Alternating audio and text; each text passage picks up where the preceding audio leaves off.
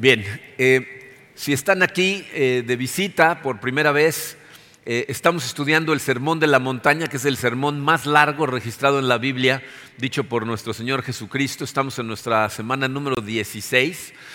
Y la semana pasada empezamos con una nueva sección de este sermón en donde Jesucristo empezó a darnos ejemplos específicos de cómo los maestros de la ley enseñaban las cosas de una manera que era distorsionada o limitada eh, en, comparación a cómo debería de interpretarse la ley. Cristo nos enseña que lo que debemos de hacer es eh, entender el espíritu de la ley, que es bastante más amplio que la letra de la ley. ¿Por, qué es tan importante esto? Porque recuerden que el objetivo principal de la ley eh, es que tú seas consciente de la perfección que tiene Dios en su carácter, porque la ley de Dios refleja la perfección de Dios y también refleja nuestra imperfección, lo, difícil que es para nosotros el cumplir la ley cuando se interpreta correctamente. Por eso la semana pasada vimos que el homicidio eh, no se, se limita nada más al acto físico de matar a alguien, sino también incluye cuando guardamos unos sentimientos de enojo pecaminoso contra otra persona simplemente porque nos sentimos ofendidos, o incluso cuando liberamos nuestra ira insultando, hiriendo, eh, humillando a otras personas. Jesucristo dice, eso también es homicidio. El día de hoy Vamos a ver el segundo ejemplo en donde Jesucristo nos va a hablar acerca del adulterio, que si conoces los diez mandamientos es el séptimo mandamiento. Voy a leer Mateo capítulo 5 versículos 27 al 30, los puedes seguir en tu programa o en la pantalla. Dice así, ustedes han oído que se dijo, no cometas adulterio, pero yo digo que cualquiera que mira a una mujer y la codicia, ya ha cometido adulterio con ella en el corazón. Por tanto, si tu ojo derecho te hace pecar, sácatelo y tíralo. Más te vale perder una sola parte de tu cuerpo y no que todo él sea arrojado al infierno. Y si tu mano derecha te hace pecar, córtatela y arrójala. Más te vale perder una sola parte de tu cuerpo y no que todo él vaya al infierno. Miren, vamos a dividir el mensaje del día de hoy en dos partes. En la primera parte vamos a ver la interpretación equivocada y correcta de ese mandamiento y en la segunda parte vamos a ver las cosas que Jesucristo nos dice que deberíamos de hacer para evitar caer en ese pecado. Y cada una de las dos partes tienen lecciones muy importantes. vamos a empezar con la primera parte. Eh, si estuvieron por aquí la semana pasada, recordarán, Jesucristo utiliza dos frases que se contraponen una con la otra. Ustedes han oído que se dijo, pero yo les digo que. Con la primera, Él revela cuál es la forma equivocada de interpretar el mandamiento y con la segunda nos da su interpretación correcta. vamos a ver estas dos. La primera parte, Mateo 5:27 dice, ustedes han oído que se dijo, no cometas adulterio. Como vimos con el ejemplo de la semana pasada, cuando vemos a Jesucristo decir la frase, ustedes han oído que se dijo, está haciendo referencia a las enseñanzas orales de los maestros de la ley. No está haciendo referencia a la ley que Moisés le dio al pueblo. Si no hubiera dicho, escrito está. Entonces, no, está contradiciendo la ley. ¿Cómo interpretaban los maestros ese mandamiento? Pues de la misma manera que interpretaban todos los demás, de una forma muy literal y siempre externa. Según ellos, todo lo que prohibía este mandamiento era que un hombre tuviera relaciones sexuales con una mujer que no fuera su esposa o que una mujer tuviera relaciones sexuales con un hombre que no fuera su esposo. Entonces, de acuerdo a los maestros de la ley, mientras no llegaran al acto físico de tener intimidad sexual, no había nada qué preocuparse. No habían roto el séptimo mandamiento. ¿Qué pasaba si tenían pensamientos impuros o, o miradas cargadas de lascivia? Los maestros de la ley dirían, no pasa nada, no has hecho nada, entonces no has pecado. Esa era la enseñanza de los maestros de la ley. Pero una vez más Jesús nos va a enseñar que esa explicación de los maestros de la ley es insuficiente porque como vimos, nuestro problema no radica en el cuerpo, sino en el corazón.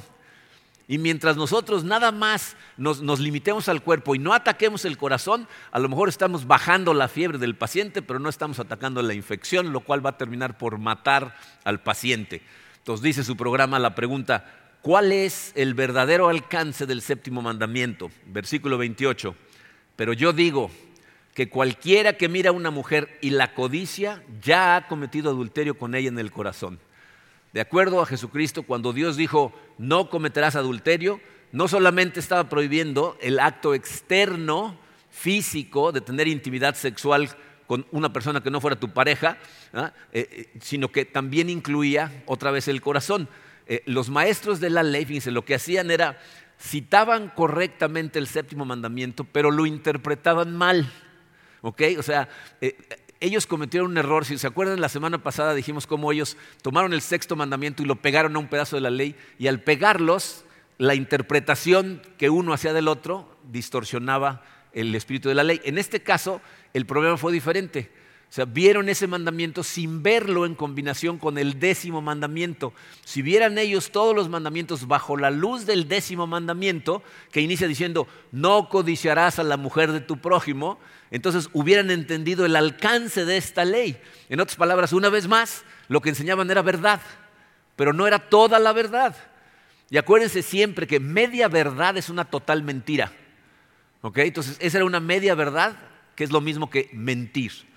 Ahora, quiero que traten de imaginarse por un momento eh, lo que debe haber pasado por la cabeza de la gente que estaba escuchando a Jesucristo decir estas palabras, especialmente los fariseos y los maestros de la ley que se acercaban para escucharlo, para ver si lo podían agarrar en, alguna, en algún error. Imagínense escuchar a Jesucristo decir, ustedes han oído que se dijo, pero yo digo, y les daba una interpretación. O sea, seguramente esas personas pensaron, ¿y este quién se cree? ¿No? ¿Por, qué habla como si tuviera una autoridad cuya definición de la ley es infalible? O sea, lo que Jesucristo está haciendo siempre es presentarse a sí mismo ante la gente de Israel, no como un intérprete o un maestro, sino como el intérprete y el maestro de la ley. Si examinamos de cerquita lo que Jesús dice acerca de sí mismo no nada más en el Sermón de la Montaña, sino a través de todos los evangelios, no cabe la menor duda que lo que les está diciendo es, soy Dios, el Padre y yo somos uno. Antes de Moisés, antes de Abraham, yo soy. En palabras que ellos entendían perfectamente les estaba diciendo, yo soy Dios. Y aquí es en donde nosotros, en este momento, en esta época, Tú en este instante, si no lo has hecho, tienes que tomar una decisión acerca de, ¿le crees? ¿Quién es Jesucristo para ti? Porque o Jesucristo es tu Señor y Salvador, o estamos perdiendo el tiempo aquí. O sea, Jesús no puede ser un buen maestro y al mismo tiempo un lunático que piensa que es Dios, pero no es. O un buen maestro y al mismo tiempo un mentiroso que te está tratando de manipular diciéndote que es Dios para que hagas lo que Él quiere. O es el Salvador o no es. Y si no es el Salvador, Pablo mismo dijo, nosotros somos los que peor nos va a ir, ¿no? O sea, estamos perdiendo el tiempo aquí en la iglesia. Entonces, ¿quién es para ti? Cuando Jesús hablaba, él no tenía la menor duda de lo que estaba diciendo. Las cosas que él decía no eran una, una sugerencia, no eran opcionales, eran mandamientos. Todo lo que salía de su boca no era una interpretación de la ley, era la única forma en que la ley se puede interpretar. Y todo el que piense diferente a él, de acuerdo a Jesucristo, está equivocado. Esa seguridad con la que Jesús hablaba era lo que impactaba a la gente del momento. vamos a saltarnos hasta el final del Sermón de la Montaña. Mateo 7, versículos 28 y 29, dice Mateo, cuando Jesús terminó de decir estas cosas, las multitudes se asombraron de su enseñanza porque enseñaba como quien tenía autoridad y no como los maestros de la ley. O sea, Jesús hablaba con una autoridad que se notaba, ¿no? Hablaba con la certeza de que él no podía cometer ninguna equivocación y con la seguridad de que sus palabras tenían repercusiones eternas. Lo que estaba diciendo era importante. Y miren, el mundo ha cambiado mucho desde la época de Jesucristo. De hecho, de 100 años para acá, lo que se considera eh, eh, eh, lo, correcto, el buen comportamiento, la moralidad, el portarte como una persona decente, ha cambiado increíblemente. ¿no? Las cosas que antes se veían negras, hoy se ven grises y mañana se van a ver blancas. ¿no? Antes se veían como malas, hoy como normales, después se van a ver como deseables. Vamos a querer adoptar esas costumbres. Pero acuérdate de una cosa, Jesucristo dijo, el cielo y la tierra pasarán, pero mi palabra no pasará. O sea, estas palabras que dijo Jesucristo en ese sermón no van a pasar. Se va a acabar primero el universo físico antes de que su palabra deje de aplicar, ¿ok? ¿Y qué es lo que dice Jesús acerca del adulterio? Que cualquiera que, escuchen bien, ¿eh? cualquiera que mira a una mujer, si eres hombre, o a un hombre, si eres una mujer, y la codicia, e, e, eso es una palabra muy importante que va dentro del mandamiento de acuerdo a Jesucristo, porque ver a una mujer, aunque me parezca atractiva, no significa pecar. El problema es cuando en tu corazón codicias, empiezas a tener pensamientos pecaminosos de lujuria en tu corazón, entonces ya cometiste un adulterio. La gente del mundo, la gente que está fuera de la iglesia, cuando yo hablo de estas cosas con ellos me dicen, ay, no inventes, me dicen esas cosas ya, esta es la época moderna, somos gente sofisticada, esa moralidad victoriana que ustedes siguen creyendo, ya no sirve en nuestros días. Eh, esos puritanos que predicaron esas cosas, que fueron los primeros que llegaron al continente, acuérdate, por eso les decía que es tan importante que tomes una decisión hoy, porque estas palabras no las dijo un puritano, no las estoy diciendo yo, las dijo el creador del universo. Y necesitas tomar la decisión de si le crees o no, porque de acuerdo a Jesús, lo más importante es lo que sucede en tu corazón, no lo que haces, sino lo que lo dispara en tu corazón. Y aunque nunca lo dispare, ¿qué pasó en tu corazón? Porque va a haber personas aquí que van a decir, pero yo nunca le he sido infiel a mi esposo o a mi esposa. Y, y gente joven puede decir, yo me estoy manteniendo célibe hasta el matrimonio. Qué bueno, felicidades, dominio propio, muy bien hecho. Pero ¿qué me puedes decir de tu corazón, de tus pensamientos, de los deseos que guardas oscuros y que no le cuentas a nadie? ¿Ah? Tú puedes decir que estás bien, pero Jesucristo dice, si tú deseas a la gente sexualmente en tu corazón, ya cometiste un adulterio. Entonces, ¿cuál es el alcance del séptimo mandamiento? Les puse esto en su programa, dice, cualquiera que mira a una mujer o a un hombre de tal manera que genere un deseo pecaminoso por esa persona, ha cometido adulterio en su corazón.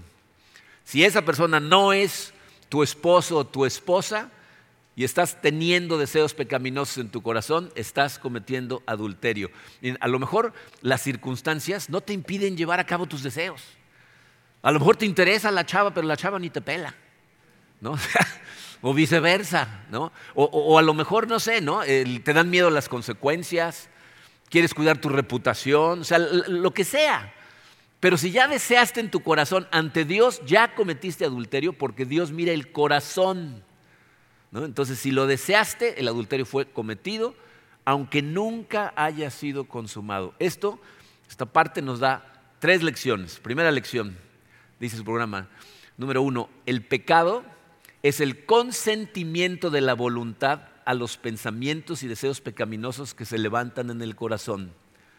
Esta no es la definición teológica del pecado, es la definición que se deriva de entender lo que Jesucristo acaba de decir. Tú pecas cuando tu voluntad consciente, o sea, se alinea con los deseos pecaminosos de tu corazón. Piensen, por ejemplo, en lo que sucedió en el jardín del Edén. Dios le dice a Adán y Eva, bueno, le dice a Adán, ¿no? luego, luego crea a Eva, pero les dice, pueden comer el fruto de todos los árboles del jardín menos este, este no. Y Eva es, le miente la serpiente, el enemigo en forma de serpiente le miente, Eva eh, cae en la mentira y come del fruto. Díganme, ¿en qué momento pecó Eva? ¿Cuando mordió el fruto o antes? Dice, de acuerdo a lo que la Biblia nos explica, pecó antes. Fíjense que dice Génesis 3, versículo 6. La mujer vio que el fruto del árbol era bueno para comer y que era atractivo a la vista y que era deseable para adquirir sabiduría. O sea, en el corazón de Eva, la fruta pasó de ser el fruto prohibido al fruto deseable. Antes lo veía como algo que no debía hacer y de repente en su corazón dijo, no, esto es lo que quiero hacer. Y fíjense cómo continuó, dice, así que, o sea, lo que está diciendo ahí es, y por eso, por lo tanto, tomó de su fruto y comió. Luego le dio, ahí debe haber un paréntesis que dijera, al mandilón de su esposo, que estaba con ella y él también comió. ¿Ok? Entonces, Eva codició la fruta en su corazón y cuando esa codicia encontró una apertura en su corazón, el pecado se cometió. El que ella se comiera el fruto no fue más que la consecuencia del pecado que ya se había cometido en su corazón, ya lo había cometido. Si tú ves al pecado de esa manera, hay dos conceptos que la gente piensa de forma equivocada que se van a eliminar de tu cabeza, que son los dos lados de una misma moneda. por un lado, hay personas que piensan que si tiene una tentación ya pecó, pero eso no es el caso. O sea, tú puedes ser tentado y no pecar. De hecho, la Biblia dice que Jesucristo fue tentado en todo, pero sin pecado. Tres veces lo tentó Satanás en el desierto y Jesucristo no pecó. Santiago capítulo 1 versículo 12 dice, dichoso el que resiste la tentación, porque al salir aprobado, o sea, la tentación es una prueba. Dice, al salir aprobado, recibirá la corona de la vida que el Señor ha prometido a quienes lo aman. Pecamos si cedemos a la tentación en nuestro corazón, pero si tú te mantienes luchando, contra esa tentación, no importa qué tan fuerte sea la tentación, qué tan, tan perversa sea la tentación, si tú no cedes en tu corazón, no has pecado. Si no, Santiago hubiera dicho, dichoso el que nunca fue tentado. Pero eso no es lo que dice. Entonces, por un lado, el hecho de que tengas tentación no significa pecar. Pero por el otro, hay gente que cree que si no ha tomado acción, no ha pecado. Y eso también es falso. Imagínate esto. Eh, imagínate que los papás de un muchacho que llega a su casa a la hora de la comida antes que lleguen sus papás, le dicen, cuando llegues, come, calienta tu comida que está en el refrigerador y después de comer, si quieres, puedes comer helado. No comas helado antes de comer. Esa es la regla. Y el muchacho llega, va directo a la cocina, saca la cuchara y va al congelador. Directo por el helado. Y abre el congelador y se da cuenta que no hay helado. ¿Pecó? ya había comido desde antes de llegar a su casa, ¿no? Ya lo venía, se lo venía saboreando todo el camino, ya cometió el pecado, aunque nunca tome la acción, si su corazón ya lo hizo, ya desobedeció, nada más no pudo. ¿Ok? Entonces, no nada más porque no hagas algo, no pecaste, ¿ok? Segunda lección, la fuente del pecado reside en el corazón. La fuente del pecado reside en el corazón. El problema del hombre no está en su cuerpo físico ni está en el medio ambiente. Los, sociólogos y psicólogos modernos nos dicen que el problema que tenemos ahorita es la sociedad en la que vivimos. ¿Ah? Hay, sociólogos que dicen que el hombre es básicamente bueno. Y simplemente porque está en una situación mala, entonces pecamos. Pero la verdad es que no importa cuánto arreglemos el ambiente, el, pecado reside en tu corazón, no en el ambiente. Una, cosa interesante que, leí, eh, ¿se acuerdan cuando Irak invadió Kuwait y entonces Estados Unidos invadió Irak? Fueron y entraron hasta la cocina. Cuando llegaron al cuartel general de Saddam Hussein, este ya se había escapado, se había ido a esconder a una guarida, pero ¿saben qué encontraron en su oficina, en su, en su computadora, adentro de su, cuartel general? Pornografía. Estaba llena de pornografía. Piensen en un país en donde la mujer es más discreta, menos se enseña. Se visten, se cubren desde arriba hasta los pies, algunas hasta los ojos, y de todas maneras los hombres de ese país tienen pornografía, están pensando pecaminosamente. Los seis individuos que estrellaron aviones contra las Torres Gemelas, cuando empezaron a investigar quiénes eran, encontraron los cuartos de hotel donde se habían quedado la noche anterior y los seis en sus cuartos habían pasado la noche viendo pornografía. Según ellos estaban haciendo esa lucha para luchar contra los liberales de este lado del mundo. Pero ellos mismos están llenos de perversión. ¿Por qué? Porque no es el medio ambiente, es el corazón de la gente. Y si tú entiendes esto a profundidad, fíjate, te va a ayudar en dos cosas. Si eres padre de familia, te va a ayudar a educar a tus hijos correctamente. El que tú sepas que tus hijos vienen defectuosos de fábrica, traen el pecado en su corazón. Hay padres de familia que me dicen, no, yo quiero que ellos tomen su propio camino. Que su corazón los va a dirigir mal. Los va a llevar pecaminosamente a hacer cosas que no deberían de hacer. Y lo único que puede arreglar el corazón de tus hijos es el Evangelio de Cristo. Todo lo demás es una remodelación externa que no sirve de nada. Entonces, si no les enseñas a caminar de la mano de Dios, se van a perder.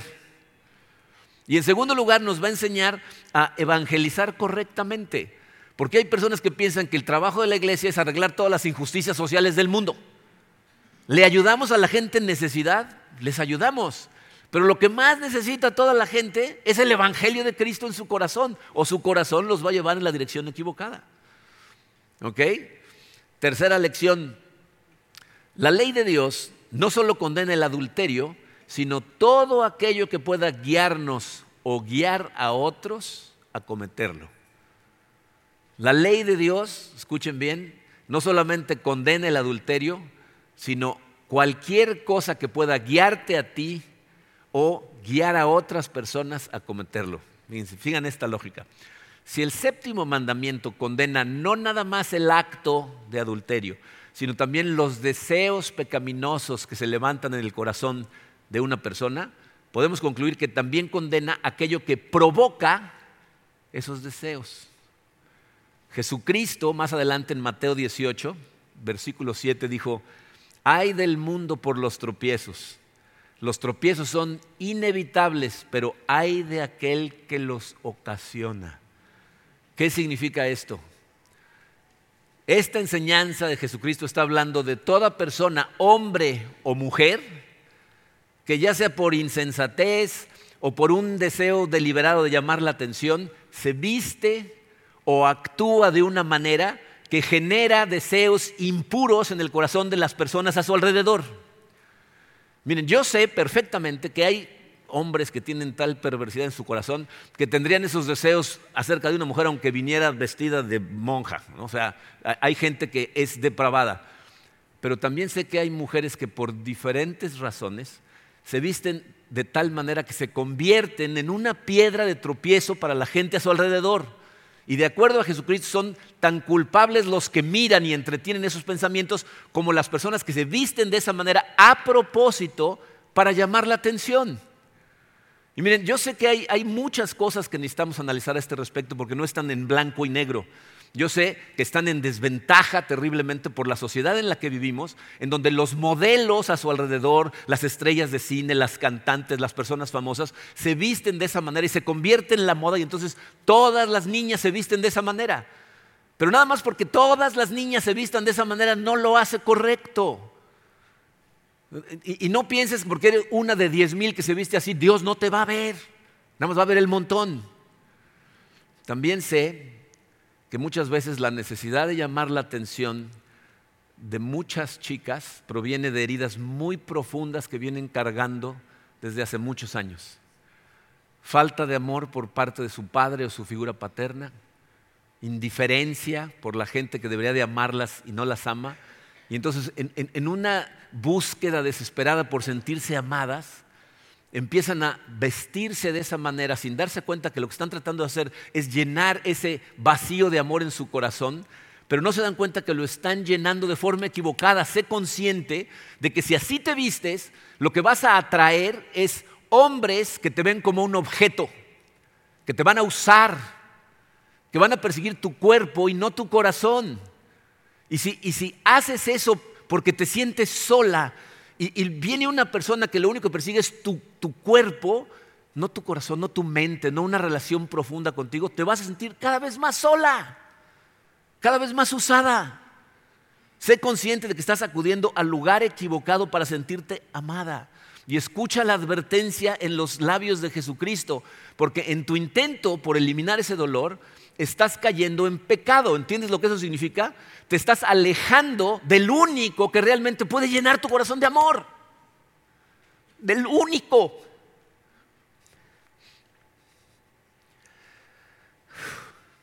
Por eso, en nuestra iglesia, a menos que haya casos extremos, no negamos la entrada a las, a las personas, porque son hombres y mujeres, que se visten de esa manera, que no saben cómo vestirse con decoro, pero sí tenemos la responsabilidad de darles llamadas de atención, de precaución, y hablamos con las personas que de plano están empujando la línea por su propio bien.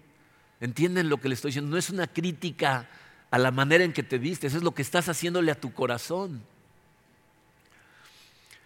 Ahora, por otro lado, esto tampoco se reduce nada más a la gente que ves, con la que te rodeas. Se refiere también a todo lo que entra a través de tus sentidos, pero ahorita voy a hablar más de eso al final. Hay un último factor que quiero mencionar, porque la Biblia lo menciona como algo que nos expone a esta tentación, y son los esposos o esposas que se rehusan a cumplir su deber conyugal con su pareja. El apóstol Pablo en la primera carta a los Corintios capítulo 7 versículo 5 dice, no se nieguen el uno al otro, a no ser de común acuerdo y solo por un tiempo para dedicarse a la oración. No tarden en volver a unirse nuevamente, de lo contrario, pueden caer en tentación de Satanás por falta de dominio propio. La falta de relaciones eh, sexuales en el matrimonio es un foco rojo, no es un problema, es el síntoma de un problema más profundo. Y si tienes una situación como esa, pide ayuda, busca consejería, requiere trabajo, pero necesitas arreglarlo porque lo que estás haciendo es exponerte a ti y exponer a tu pareja a caer en estas cosas. Ese es el verdadero alcance de este mandamiento. Ahora, Jesucristo nos va a decir qué es lo que necesitamos hacer al respecto. Versículos 29 y 30 dice, por tanto, si tu ojo derecho te hace pecar, sácatelo y tíralo más te vale perder una sola parte de tu cuerpo y no que todo él sea arrojado al infierno. Y si tu mano derecha te hace pecar, córtatela y arrójala. Más te vale perder una sola parte de tu cuerpo y no que todo él vaya al infierno. Miren, estos pasajes han sido causa de una controversia increíble a través de los siglos en la iglesia. Y aparte han eh, sido la fuente de prácticas muy equivocadas por ciertas personas en la iglesia. Entonces tenemos que empezar por decir lo que este pasaje no está diciendo. Dice su programa, lo que no significa este pasaje. En primer lugar, el pasaje no enseña que la salvación se obtenga por medio de obras. Yo sé que me van a decir, oye, pero si lo acabas de decir la semana pasada, es muy importante repetirlo en este lugar porque mucha gente ha leído ese pasaje y han concluido que si luchamos para permanecer santos, somos salvos. Y si no luchamos, entonces nos vamos a ir al infierno. Por lo tanto, como es algo que tengo que hacer, luchar es por obras. Evidentemente, si estudias el contexto del pasaje y el resto de la Biblia, te vas a dar cuenta que eso no es lo que está diciendo Jesucristo, como lo hemos estudiado muchas veces. La implicación de las palabras de Jesús en este pasaje de sacarnos un ojo, cortarnos una mano, es que aquel que siga practicando un pecado, sabiendo que lo que está haciendo y repitiendo y planeando hacer otra vez es un pecado, está mostrando que su corazón no está arrepentido y por lo tanto Jesús dice, va de camino a la perdición. ¿Ok? Acuérdense que arrepentimiento no solo se manifiesta a través del dolor que experimentamos, sino de un cambio de dirección hacia la obediencia. Si todo lo que hay en tu corazón es dolor porque sabes que pecaste, pero no vas camino a la obediencia, eso no se llama arrepentimiento, se llama remordimiento, que es lo que le pasó a Judas. Le remordió el corazón porque se dio cuenta que había hecho algo que estaba equivocado, pero no se arrepintió. Arrepentirse no solamente es dolor por el pecado, sino una determinación de abandonar el pecado, empezar a obedecer y luchar con todo lo que tú tienes contra la tendencia a pecar. Es una lucha interna que sucede todos los días una persona que no manifiesta interés en dejar su pecado o luchar contra la tendencia a pecar y sigue practicando los pecados, no se está arrepintiendo y Jesús dice, va de camino a la perdición. Número dos, el pasaje no enseña que para crecer en santidad tenemos que abusar de nuestro cuerpo. En la historia de la iglesia hubo gente que interpretó estas cosas de forma muy literal. Interesantemente, ninguno se sacó un ojo ni se cortó una mano, pero concluyeron que para ser santos tenían que castigar a su cuerpo, lo cual va en contra del mismísimo sexto mandamiento que prohíbe atentar contra tu propia vida, contra tu propia salud. Lo que Jesús está enseñando es que el problema del hombre reside en el corazón y aunque ataques a tu cuerpo, realmente no estás atacando más que el síntoma. Ese fue el error que cometieron muchos monjes medievales. Los monjes en el medievo, ¿qué hacían? Para, torturar su cuerpo se dormían en camas que eran una tabla, hacían unos ayunos extendidos, pero no, con el objetivo de entrar en comunión con Dios, sino de torturar a su cuerpo. Eh, eh, Martín Lutero, por ejemplo, pasó una etapa de su vida en la que se flagelaba, no se daba latigazos él solo. Su mismo consejero espiritual le escribió una carta diciéndole, no ayudas al alma castigando al cuerpo. Esas cosas no pueden aplacar los apetitos que están en tu corazón o que entran a través de nuestros sentidos. Jesús definitivamente no está enseñando que debemos sacarnos los ojos o cortarnos las manos. De hecho, noten que muy interesante en este pasaje, dice, si tu ojo derecho, ¿será que la gente nada más pega con el ojo derecho? ¿No? Si tu mano derecha, si te sacas el ojo derecho, no te quede el izquierdo. O sea, no puedes seguir pecando con, con el otro ojo. Y aunque te saques los dos y te cortes las dos manos, ¿no es todo lo que necesitas tu imaginación y tu buena memoria? Evidentemente Jesucristo no está predicando estas cosas. ¿no? Eh, vamos a ver cómo sí se interpreta. Dice, ¿cómo debemos interpretar el pasaje? Número uno, y esto es lo que está diciendo Jesucristo. Debemos remover de nuestra vida todo aquello que pueda ser causa de pecado sin importar el costo. De eso está hablando Jesucristo. En la mente judía, el ojo derecho y la mano derecha eran los miembros más valiosos del cuerpo. El ojo derecho significaba la mejor vista, la mano derecha significaba la, mejor habilidad. Entonces, la idea es, tienes que eliminar las cosas que se interpongan entre ti y la voluntad de Dios, aunque sean valiosas, aunque sean costosas, aunque sea doloroso eliminarlas de tu vida. Vean cómo Cristo aquí se refiere a acciones que son rápidas y radicales. Córtate la mano, sácate un ojo. Lo que está diciendo es, no puedes tratar al pecado con delicadeza. Tiene que ser con firmeza, aunque duela. De hecho, no debería haber nada más doloroso en tu vida que saber que estás desobedeciendo a tu Creador. Y si no estás dispuesto a hacer eso, lo que va a suceder es que tú mismo, tú, por voluntad propia, te estás alejando de Dios.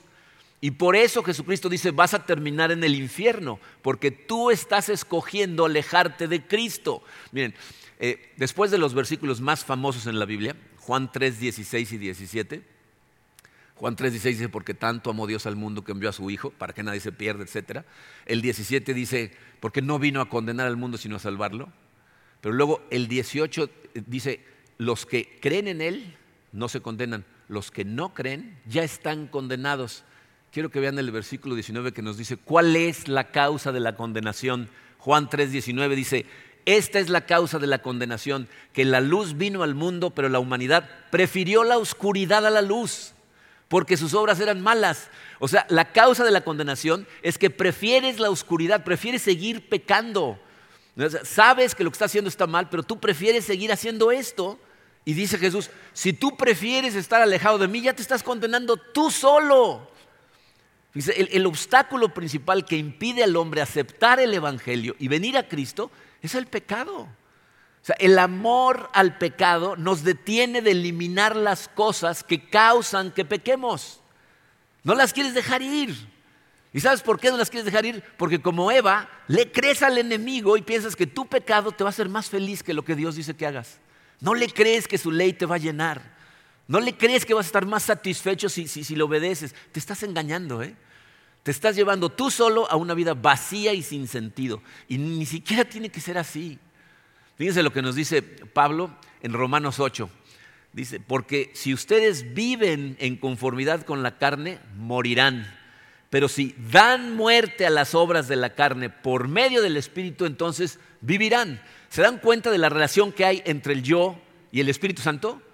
¿Quién le tiene que dar muerte a las obras de la carne según ese versículo? ¿Quién? No es de truco la pregunta. ¿Quién? Tú, yo. ¿Puedo solo?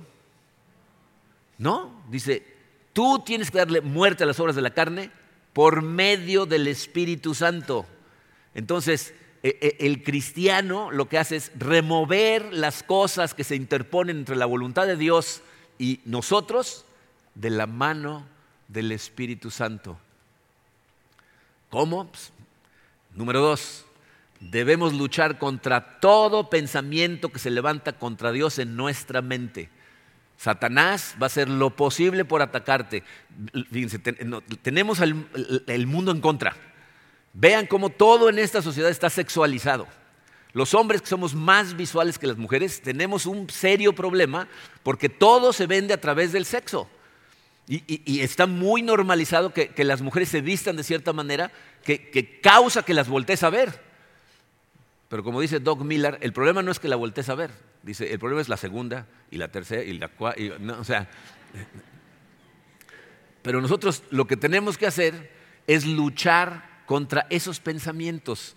Se dice 2 de Corintios capítulo 10, versículos 4 y 5, el apóstol Pablo dice, las armas con que luchamos no son del mundo, sino que tienen el poder divino para derribar fortalezas. O sea, nuestra herramienta principal no es golpear a nuestro cuerpo, no son cosas de este mundo. ¿Qué hacemos? Dice, destruimos argumentos y toda altivez que se levante contra el conocimiento de Dios. O sea, cualquier duda que te empieza a entrar acerca de que si Dios existe, que si no es, que si será cierto, destruyes eso a través del Espíritu Santo. Dice, y llevamos cautivo todo pensamiento para que obedezca a Cristo.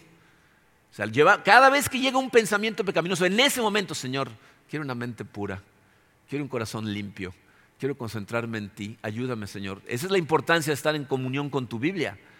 Que pasajes van a venir a tu cabeza cuando en ese momento quieras conectar con Dios. Lecciones rápidamente al respecto. A. El pecado que reside en el corazón usará nuestros sentidos para capturar nuestra voluntad el pecado está en nuestro corazón.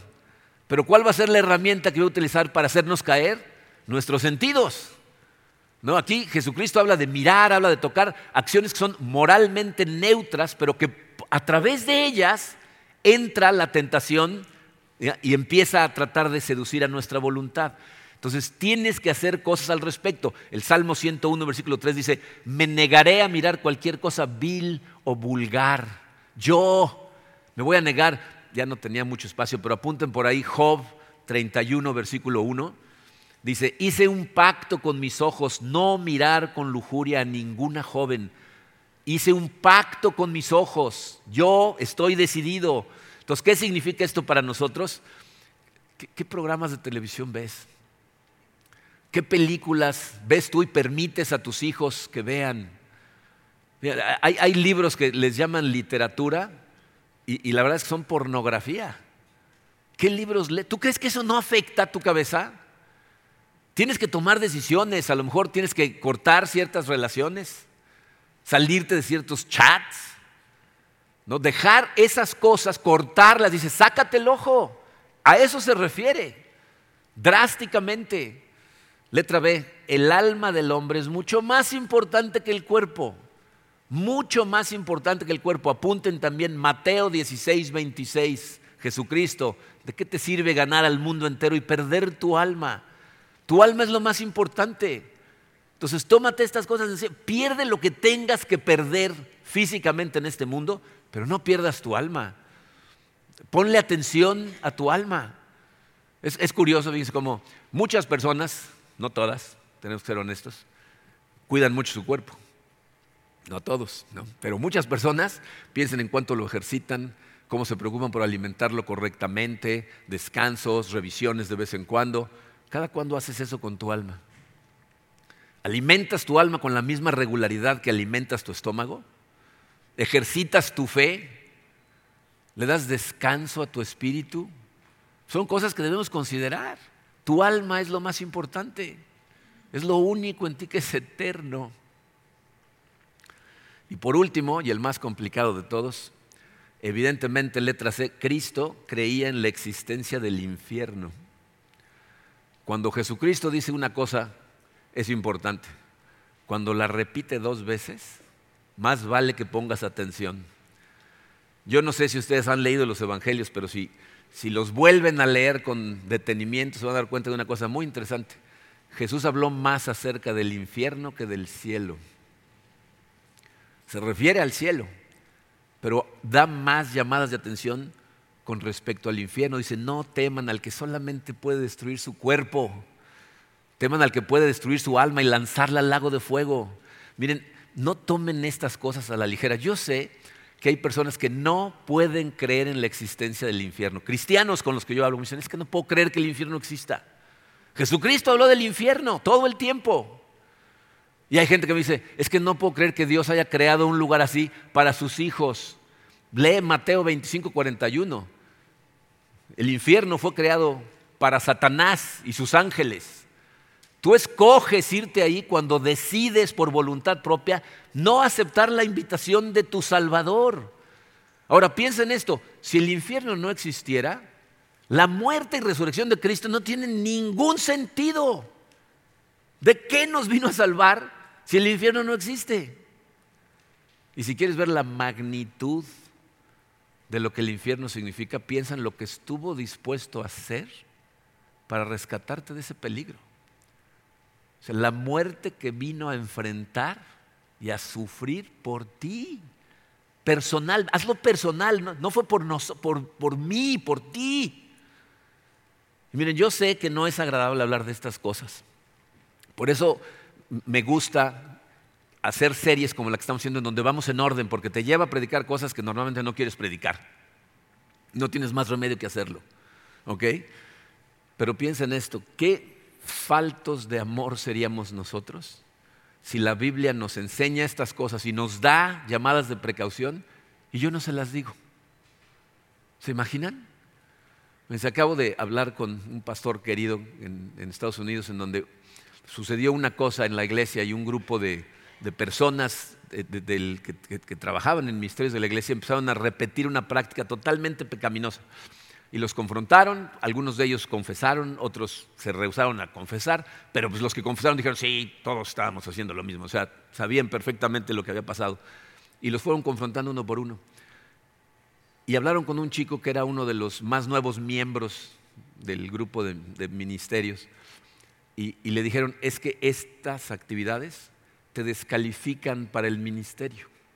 O sea, no puedes seguir al frente de un ministerio practicando estas cosas. Entonces, tenemos que quitarte del ministerio en lo que restauras tu corazón y entiendes estas cosas. Y el chico les dijo, es que no sabía. Nadie me había dicho que eso descalificaba. ¿Tú te imaginas llegar al cielo y que cuando llegues te digan, no puedes pasar?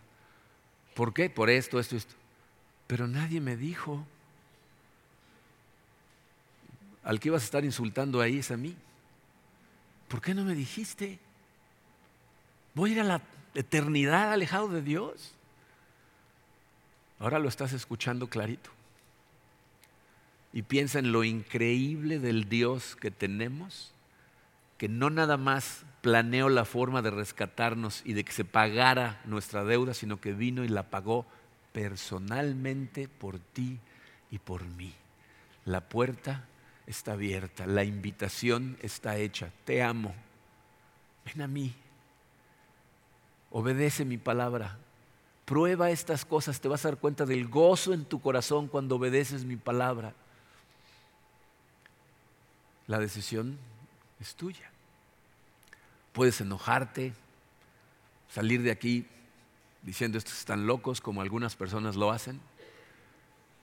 O darte cuenta de que si estás sentado en esta sala es porque Dios quería que escucharas estas palabras y te quiere con Él en la eternidad. Y aceptar su llamado. Ese es el séptimo mandamiento. Vamos a orar. Padre, eh, Señor, yo sé que analizar estos conceptos es muy difícil para nosotros como seres humanos, que vivimos rodeados de un mundo físico. Se nos olvida totalmente o, nos rehusamos a creer la realidad del mundo espiritual. Te doy gracias, Señor, por tu palabra. Gracias por confrontarnos tan abiertamente como lo hiciste cuando estuviste en la tierra y como lo sigues haciendo a través de tu palabra. Te pido, Señor, por cualquier persona que esté escuchando estas palabras, que en este momento su corazón esté cerrado, esté enojado, esté rechazando este mensaje, que se sienta personalmente criticado o criticada como si fuera esto un mensaje de enojo en lugar de un mensaje de amor. Te pido, Señor, que suavice sus corazones, que destruyas barreras, que les hagas saber cuánto los amas, cuánto las amas y cuánto quieres que realmente gocen de su vida y que aprendan que de la única forma que pueden gozarla es en ti, Señor. Que se acerquen a ti humildemente y te pidan que los llenes y que las llenes. Te pido, Señor, por todos los que eh, tenemos el privilegio de haber sido llamados y respondimos a tu llamado y vamos caminando de tu mano. Te doy gracias por aquellos que van corriendo victoriosamente la carrera y te pido que los sigas fortaleciendo y alertando en todo momento para no bajar la guardia. Al igual que te pido por mis hermanos y hermanas, Señor, que están tan metidos en el mundo que aún habiéndote aceptado se les olvidan estas cosas, Padre, y empiezan a dejarse llevar por la corriente. Te pido que les des fortaleza, que entiendan también que son llamadas de precaución que tú haces en tu palabra por amor. Te pido por todos nosotros, Señor, porque nada más conectados a ti podemos hacer cualquier cosa de forma espiritual. Te amamos, Señor. Te damos a ti toda la gloria y toda la honra por todo lo que sucede en nuestras vidas y te pedimos que nos sigas fortaleciendo en el poderoso nombre de tu Hijo Jesucristo.